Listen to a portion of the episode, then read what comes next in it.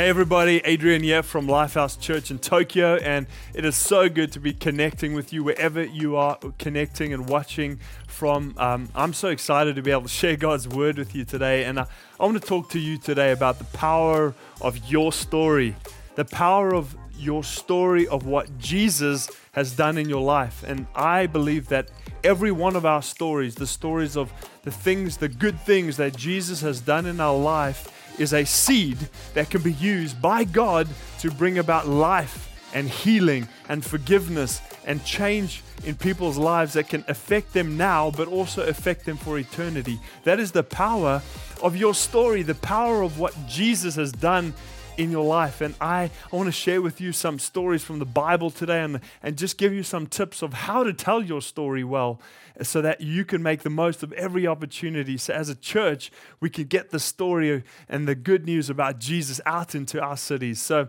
are you ready for it? It's going to be amazing. And I'm excited to be sharing this with you today. And um, I, we all love a story. We all love a good story. Who doesn't? Like, we love to watch Korean dramas and, and watch the incredible stories and love to watch uh, great movies and read great books because stories have the power to, to make us think. Stories have the power to, to engage our emotions and to, we remember stories. Stories are so powerful. And the most powerful story that we can share is the story of Jesus, the story of what Jesus has done in our life. And I want to look at a great story that is so powerful today uh, in the Bible of a guy who had an incredible encounter with Jesus. And he goes on to share his story, the story of what Jesus has done in his life to 10 cities. And those people's lives are impacted. His story becomes a seed uh, in their heart so that when Jesus comes back to that area, uh, there's an interest, a, a, faith that is already in the hearts of people, an expectation in the hearts of people of what Jesus is going to do. And, and thousands of people are impacted because of one man's story. And so that's the power of a story. But this man was uh, living in a dark place. He was isolated from his community. He was, he was filled with demons. He was living in a, in a dark and, and, and, and broken place. And he has this encounter with Jesus that changes him forever. So let's pick up this guy's story in Mark chapter 5, verse 2 to 5. It says, When Jesus, so, uh, sorry, before that, Jesus was with his disciples on the other side of, a, of Lake Galilee, and they get in a boat and they're traveling to the other side of the lake to where this guy was. And so we're going to pick up the story in verse 2. When Jesus got out of the boat, a man came to him from the caves where the dead are buried. This man had an evil spirit living inside of him. He lived in the burial caves. No one could keep him tied up, even with chains. Many times people had put chains on his, on his hands and his feet, and he, but he broke the chains. No one was strong enough to control him. Day and night he stayed around the burial caves and on the hills. He would scream and cut himself with rocks. And so we're introduced to this man and we can clearly see that he is not in a good place. He is in a dark place. He is in a, an oppressive place. He is in a place where he is trapped in darkness. He, he, he cannot get out. He has the power to break physical chains, but he is, he is he's trapped in a, in, a, in a dark, depressive place uh, to the point where he would be screaming out at night. He would be cutting himself. He was separated and isolated from society. And to many of us, this man was, there was no hope for this man. And, and, and even his own community didn't, did not know what to do with him to the point where they, they chained him up and left him out in the cold in the in the mountains and the tombs to say we don't know what to do with this guy but he, he has this encounter with jesus and so we're going to read this encounter with Jesus. So, verse 6, it says, While Jesus was still far away, the man saw him. He ran to Jesus and bowed down before him. And as Jesus was say, saying, You evil spirit, come out of this man, the man shouted loudly, What do you want with me, Jesus, Son of the Most High God? I beg you, in God's name, do not punish me. And this, this is the moment that this man encounters Jesus. This is, the, this is the turning point where this man who's been living in darkness encounters Jesus, the light of the world. And he encounters Jesus who is speaking to this man with incredible compassion, yet he is speaking with great power and authority. And I, I just, I, I think it's, it's just absolutely amazing. Don't you think it's, how amazing is Jesus? He doesn't come and look at this man and judge him and say, like, oh, are you the scumbag that's been living in the mountains and cutting yourself? And Jesus doesn't look down on him. Society was looking down on him, society was judging him, but Jesus doesn't do that. Jesus comes to him and, and with compassion looks at this man, but with great power and authority speaks to the demonic powers that are oppressing him. He's, Jesus speaks to the darkness that is, is, is tormenting this man's mind, the suicidal thoughts that are uh, bombarding him day and night. Jesus speaks to those things, and in a moment, this man has an encounter with Jesus and is set free. The darkness lifts and just the light, the love, the freedom, the peace of Jesus floods this man's heart. And the crazy part about the story is you can read it. I'm, I'm not going to read it today, but Jesus um, commands these demons to leave this man and go into a herd of pigs. There's 2,000 pigs, uh, this massive herd in this area, and Jesus sends the demons into those pigs. The pigs get f- possessed by demons, run off a hill into, a, into the lake, and drown. That's a lot of bacon. Okay, so th- this is a wild story. And the, the guys who are obviously looking after these, sh- these pigs are shocked. Wouldn't you be like you're just chilling there one day looking after the pigs, and next minute the pigs lose it and they run off a cliff and drown? Um, and so now these guys are confused. They're a little bit like they, they don't know what to do. And so they come to Jesus, and, and verse 15, they came to Jesus and saw the man that had many evil spirits, and he was sitting down and was wearing clothes. He was in his right mind again.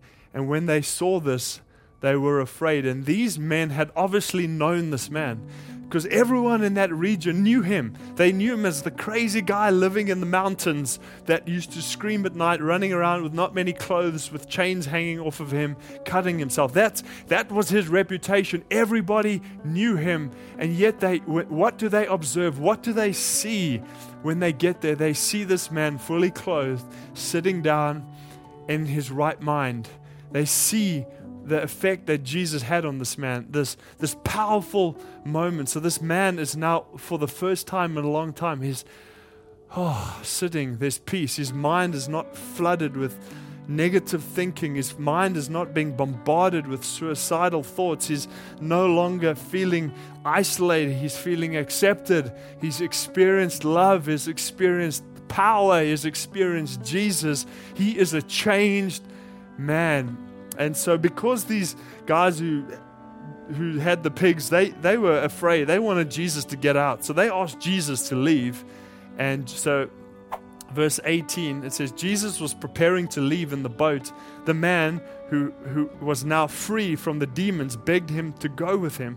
But Jesus did not allow him, the man, to go. He said, Go home to your family and friends. Tell them, tell them all about the good, about what the Lord did for you. Tell them how the Lord has been good to you. So the man left and told people in the 10 towns about the great things Jesus did for him. And everyone was amazed. This, this is amazing. Now, this Jesus is being sent away by these other guys who had looked after the pigs. They like Jesus, you need to get out of here. We don't want you to be here because we're afraid of you. We don't know what's going on. But this man is just, he, he, he wants to be with Jesus and he's about to get in the boat with Jesus. I need to come with you. But Jesus stops and says, I've got a purpose for you, man. I've got a plan, a purpose for you.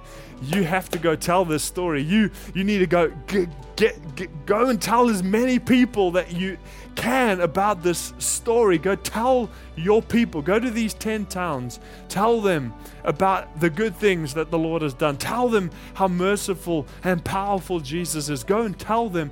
Tell the world your story.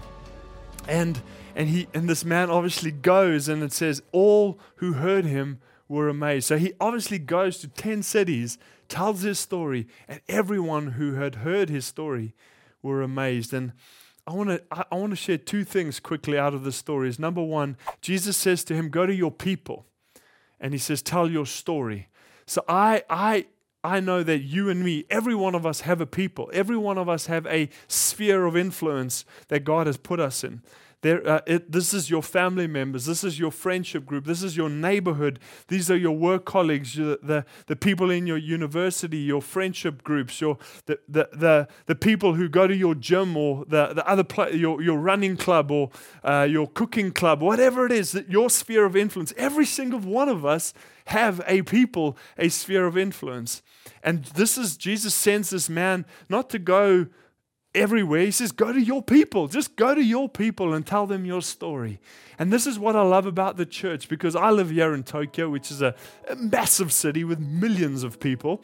And we're a, we're a, we have a great church here in Tokyo, but we're only we're not a we're not a church of thousands or a church of tens of thousands, but even as a smaller church community, we have massive influence in the city. If you think about every single person in our church, every single follower of Jesus in our community, every single follower of Jesus in your church, in your community, if we all think about the reach that we have, some have bigger influence than others, but it's every one of us has an influence. Every one of us have family members. All of us have some uh, friendship groups. We have workplaces, universities, neighborhoods, uh, sports clubs, anything that you are passionate about. We all have an influence. And I want to encourage you is go and sh- share your story to your place of influence.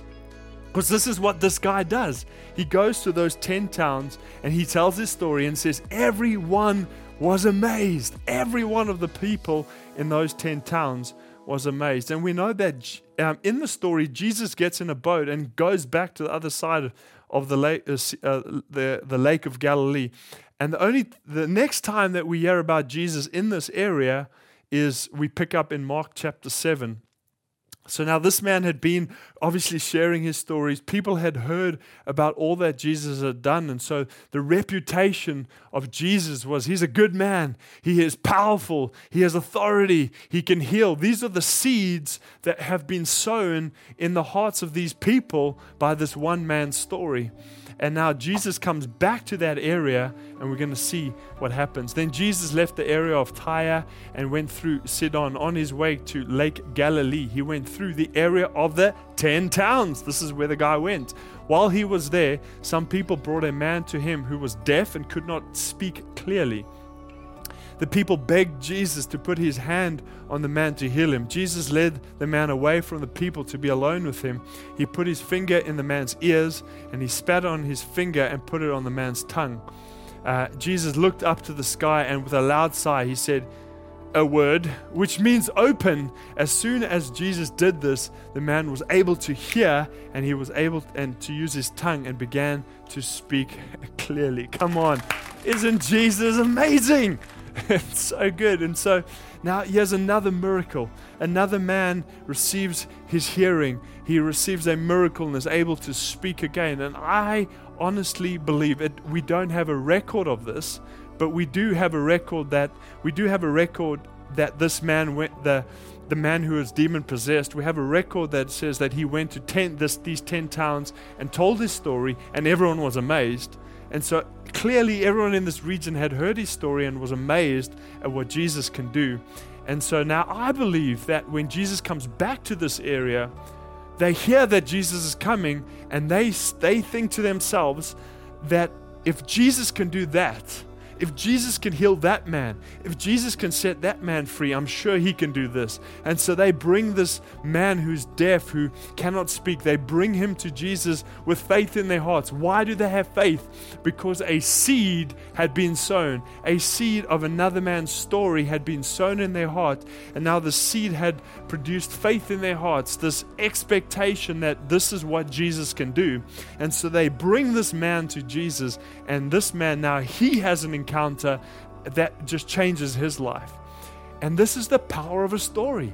And we, if you if you read on in verse uh, chapter seven and eight, we see that Jesus stays in this area, and a crowd of over four thousand people now come to Jesus. And I believe majority of those people were there because they had heard about Jesus from this man's story. A majority of those people were there and had expectations in their hearts, had a seed that had been planted in their heart through that man's story, were now seeing Jesus face to face, and Jesus taught them, Jesus healed them, Jesus cast demons out of them, and he goes on to feed over 4,000 people with only a few loaves and a few fish. It's a miracle. It's a powerful miracle, but I believe that miracle was prepared. Those encounters with Jesus were prepared by this one man's story, and that is the power of our stories. And so I want to encourage you you have a people. God has given you influence, even if it's a smaller, if, even if it's a smaller influence. It's not about judging who's got more Instagram followers, and it's not about that. It's not about who has a bigger influence than the next person. But every single one of us has an influence. You have an influence, and I want to, I want to encourage you to think about the people that God has put in your world, and how can you share your story with them. And that's my second point: is share your story. I think we should all learn to tell our story. I, I, I, believe that this man got better at telling his story because to go and tell thousands of people in 10 towns, you had to learn to tell your story well. Um, and so I think we should all, as followers of Jesus, learn to tell our story in three minutes. Okay, learn to tell your story in three minutes. Uh, we have got a great study in our Blue Book uh, app, which is on our Lifehouse app called Share from Your Experience. And in that, it gives us three areas, three kind of um, break down your story into three areas your life before receiving Jesus, your encounter with Jesus, and your life after Jesus. And so I think I want to encourage every one of us go and learn to tell your story. Write down your story. Write it down and edit it until you've got a short, powerful story that what? That makes much of Jesus. Okay? Because Jesus encourages this man, go tell your go tell of the good things that Jesus has done. Okay, so when we tell our story, we tell our story about what was life before Jesus, what was the encounter with Jesus, and what was life after you encountered Jesus. But the first part of what life before Jesus, we don't have to go big and dramatic and make the whole story about how bad things were. You can mention details of that, but the, the, the real power of the story is what Jesus has done. So the focus of the story is what Christ has done in our lives. And, and I think that every one of us can learn to tell our story well. I want to tell you my story. I'll try and do it in under three minutes. The pressure is on right now. So, I grew up in a great Christian family. My parents are still married, they love each other. So, I grew up in a great home. I, I, my, my parents are wealthy. I never worried once about where my next meal would come from. I never worried about education. I really am blessed. I am so thankful that I grew up in a in an incredible family. And I grew up, my parents took me to church from a young age. And so from a young age, I heard many stories about Jesus. I heard many great things about Jesus. And yet, even even though I grew up in a great home, even though I grew up hearing stories of Jesus, um, in my teenage years, I wasn't too crazy or too rebellious. I did a few naughty things like every teenager does, and um, but I was never a, a crazy rebel. Um, but there was still, I did not understand my value. I didn't understand how much God loved me. I didn't have purpose. I, I didn't really have purpose in my life. I was just kind of going along and I played in a band, I did some sports, but I didn't really have a vision for my life. Uh, as a teenager, uh, really didn't have this passion or a purpose in my life. And uh, one day, uh, at the age of 17, a friend invited me to join him he went to a different church than I did. Had a Sunday evening meeting, and he invited me there. And I remember it was very different from the church I grew up in. I was used to more traditional church, but this was a this was a more charismatic church. And I remember uh, after the message, the pastor got up and he was praying, just praying for people. And he opened up his eyes and he looked at me. He looked at me. I was towards the back. It was a big, about 600 people. There was a big community. He looked at me and he said to me, Young man, God, God wants to tell you today that He loves you and He has a great plan and purpose for your life. And it was in that moment that I experienced the power and the love of God like I'd never, ever, ever experienced my life. I I started crying uncontrollably, which is embarrassing for a 17 year old boy, okay? I was part of, I was in the rugby team, I was a big boy, we don't cry, but I just started crying and weeping and, and just so overwhelmed at God's love for me. It was a powerful, powerful moment for me. And it was in the, that moment was the first time that I ever understood how much God values me, how, how valuable I am to God, that I am created by God. I am loved by God. I am so loved by God. You are so loved by God that He is willing to die for you. It was in that moment that this love had became a reality to me. And all of a sudden I realized God had created me for purpose. That I was a masterpiece created by God for purpose just like you. But it was that encounter that changed my life. And since then I have been uh, living a, a, a, just an incredible adventure with Jesus. There's been amazing moments, there's been challenging moments, but God has blessed me. I've been now married to my wife, Catherine, for nearly 14 years, God blessed me with an incredible woman and, and, uh, and I'm just so grateful for that. God is, I was part of an amazing church in South Africa and got to be a part of mission there. I grew and, and God blessed me. And God has brought us to this beautiful nation of Japan. And we're part of Lifehouse now. We've been here for over five years and get to live our lives here. And it has been an amazing journey of following Jesus, knowing and understanding his love for me and his purpose for me, and now having a passion to go and share with you that God loves you and has a great plan and purpose for your life. And so that's my story. It wasn't quite three minutes, so sorry about that. I should have practiced it better, but learn to tell your story because your story is powerful. And again, your story does not have to be dramatic, it doesn't have to be like the guy who's like, hey, I lived in tombs and cut myself, and uh, I was running around naked, chained up, and one day I encountered Jesus. That's that man's story.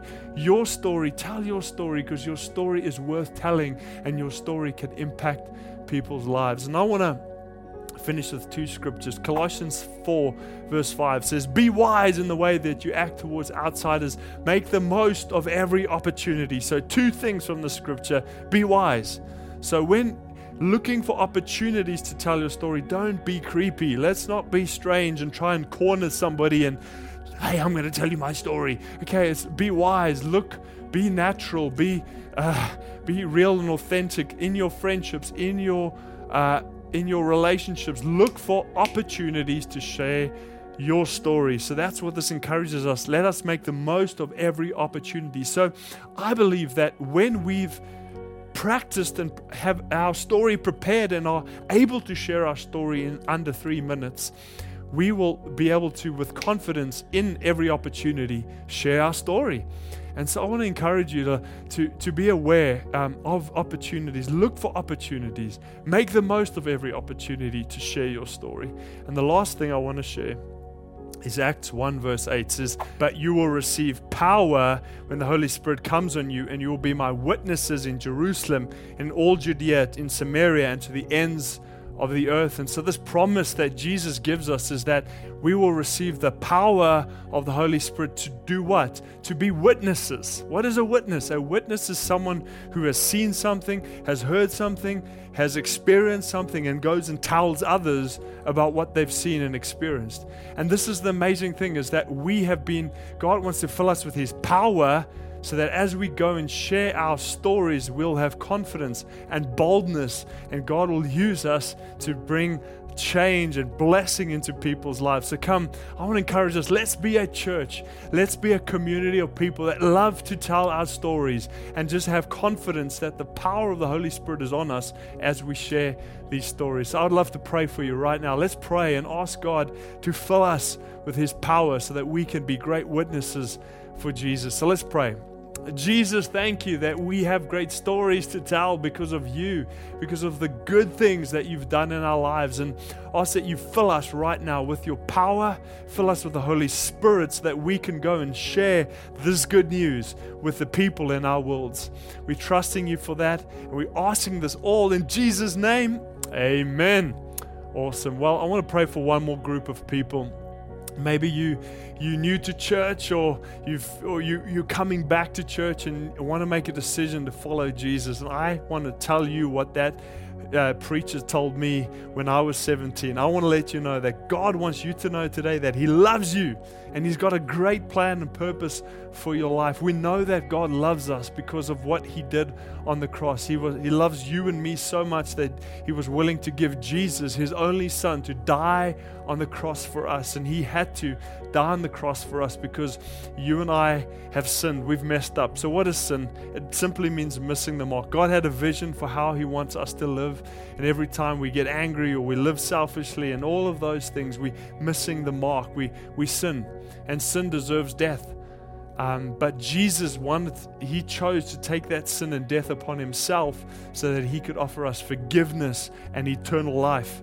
And, um, and I want you to know that God not only wants to forgive you and give you eternal life, but he has purpose for you. He wants you to be a part of purpose and go and share your story, and others will be impacted by you. So, if you want to make a decision to follow Jesus today, just make that decision in your heart right now. Just Make that decision. Say, Jesus, I want to follow you. Would you forgive me?